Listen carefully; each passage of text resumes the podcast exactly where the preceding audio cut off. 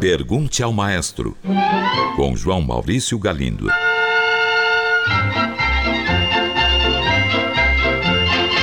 Olá, amigos.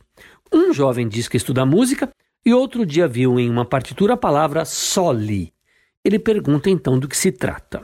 Soli, que se soletra S-O-L-I, é o plural de solo, que em italiano quer dizer sozinho. Esse é o significado literal da palavra solo. Mas em música, solo ganhou um novo significado. Um solo é uma melodia importante que deve ser destacada. Durante um ensaio, é muito comum um maestro dizer, por exemplo, cordas, toquem bem suavemente neste trecho, porque aqui nós temos um solo de clarineta, que por ser um solo, deve estar em evidência, em primeiro plano. Então vocês, cordas, fiquem em segundo plano. Dito isso, imagine então, caro ouvinte, uma sessão de violoncelo de uma orquestra. Podem ser, por exemplo, uns 10 violoncelos. Eles tocam todos a mesma melodia. Um compositor pode desejar que uma melodia importante seja tocada por esse naipe de violoncelos. Ele poderia então escrever a palavra solo na linha dos violoncelos, para com isso deixar claro que é aquela melodia que deve estar em evidência. Mas se ele escrever solo, isso pode dar a entender que um violoncelista apenas deve tocar a melodia. Para não haver dúvida de que todos os dez violoncelistas deverão tocar, ele escreve a palavra soli, que é o plural de solo, solos.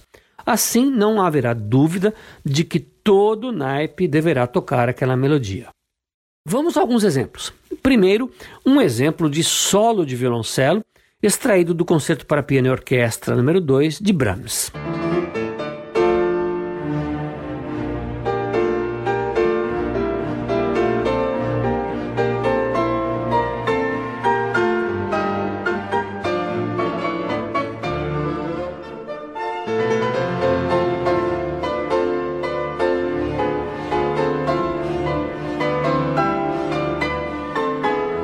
Agora, um sole de violoncelos, o naipe todo tocando um trecho da Sexta Sinfonia de Tchaikovsky.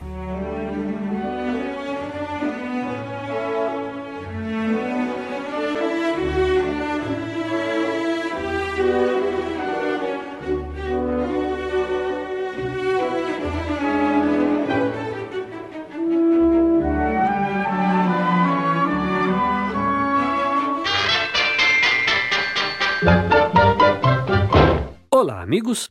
Uma ouvinte enviou esta mensagem.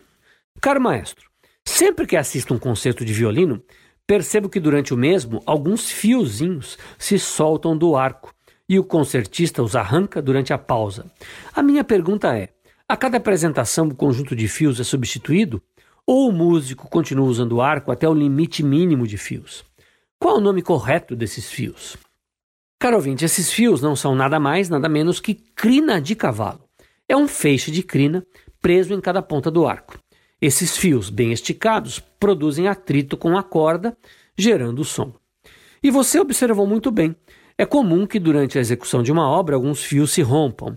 Eles, em geral, são muito resistentes, mas durante a execução de um concerto para violino e orquestra, o violinista solista muitas vezes tem de tocar no limite de suas forças, procurando extrair o maior volume do som possível do instrumento a fim de suplantar a sonoridade da orquestra. Por causa desse esforço, os fios se rompem. O concertista arranca então os fios rompidos na pausa para que eles não o atrapalhem. Pois bem, você ainda pergunta se o conjunto de fios é substituído a cada apresentação ou se o violinista continua usando o arco até o limite mínimo de fios. Bem, nem uma coisa nem outra. Se o violinista perder dois ou três fios em uma apresentação, isso será muito pouco, não justificará a reposição de toda a crina. Por outro lado, nenhum violinista espera até que a crina fique rala, com um mínimo de fios. Seria impossível tocar assim. A crina será substituída sempre que o violinista sentir que ela já não é densa o suficiente para produzir o som desejado por ele. Olá, amigos. Um ouvinte enviou a seguinte mensagem: Caro maestro, até os 14 anos de idade eu só escutava axé. Depois disso, mergulhei no universo do rock. Aí, por volta dos 17 e 18, conheci Chico, Caetano e a MPB. Aos 21 anos, conheci a música clássica, que na época eu odiava, mas agora gosto de tudo isso. E eu conheço umas pessoas que, ao contrário, só gostam de um tipo de música. Conheço gente que só ouve funk. Conheço gente que só ouve pagode. O que o senhor acha disso? Caro ouvinte, ótima pergunta. E aqui vai meu comentário. Durante muito tempo, as gravadoras, que são grandes indústrias, geriram o gosto musical do grosso da população. A elas estavam aliadas as grandes emissoras de rádio e TV. Unidas, elas querem vender. Ou melhor, elas não querem vender, elas têm de vender mais e mais. Um jeito eficiente é criar modismos e suas respectivas tribos.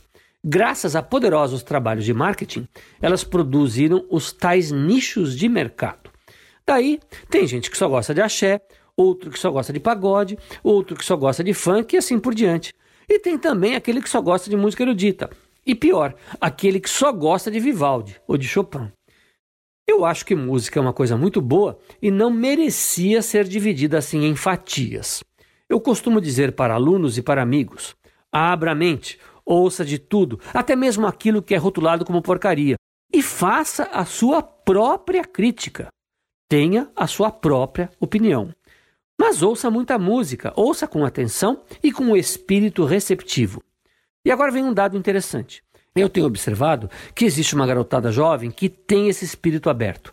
Eu trabalhei décadas com jovens e convivi com uma garotada muito bacana que toca Mozart Beethoven no ensaio e ouve samba em casa ou rock. E quando vai à balada, ouve música eletrônica.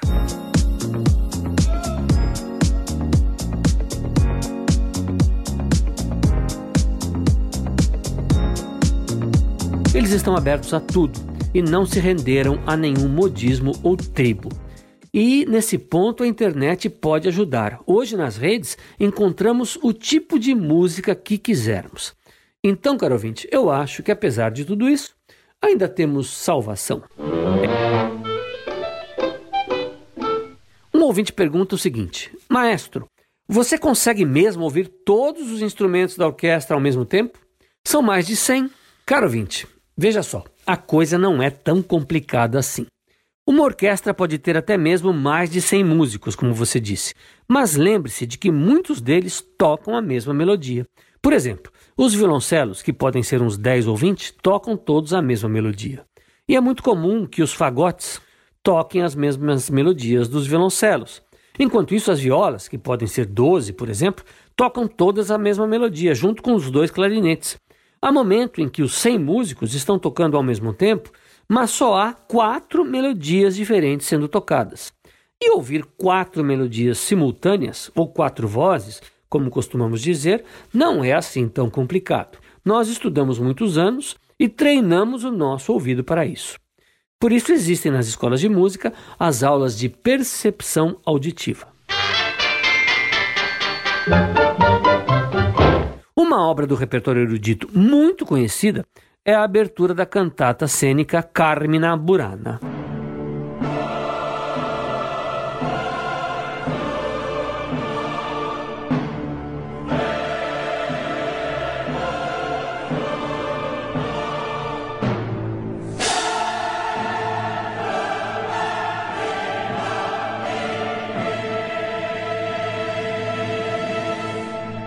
Pois bem, muita gente gosta dessa música, mas quase não sabe nada a respeito do seu autor. E esse é justamente o tema de uma mensagem que eu recebi de uma ouvinte. Ela diz ser fã de Carmen Burana e pede que eu fale um pouco sobre o seu compositor, o alemão Karl Orff. Caro ouvinte, Karl Orff nasceu em Munique em 1895 e faleceu em 1982. Como é muito comum na Alemanha, Orff trabalhou e adquiriu experiência em casas de ópera pelo interior do país. Em 1920 retornou a Munique, sua cidade natal, para continuar os estudos. E em 1924 fez algo importantíssimo que talvez muita gente não saiba, mas que se reflete pelo mundo todo, inclusive aqui no Brasil. Fundou uma escola na qual começou a dar vazão a seu imenso interesse pela educação musical para crianças criou então o método ORF de musicalização infantil, que é muito usado em todo o mundo, inclusive no nosso país. Essa foi uma maravilhosa contribuição que o autor de Carmen Burana deixou para a humanidade. Só por isso ele deveria ser muito conhecido. Mas ele fez mais. Editou obras importantes como as óperas de Monteverdi, e compôs muito. Chegou a sua obra mais importante em 1937, justamente a cantata cênica Carmina Burana. Desse ano em diante, compôs apenas obras desse tipo, ou seja, mesclando teatro e música. É o caso de Catuli Carmina, O Triunfo de Afrodite, A Lua, entre outras. Carmina Burana, embora possa ser encenada, é apresentada normalmente em versão de concerto, e seu estilo é inconfundível. É isso aí, espero ter respondido. Um grande abraço e até o próximo programa. Pergunte ao maestro. Envie sua pergunta para o e-mail pergunte@culturafm.com.br ou pelo telefone 2182 3222. Cultura FM de São Paulo.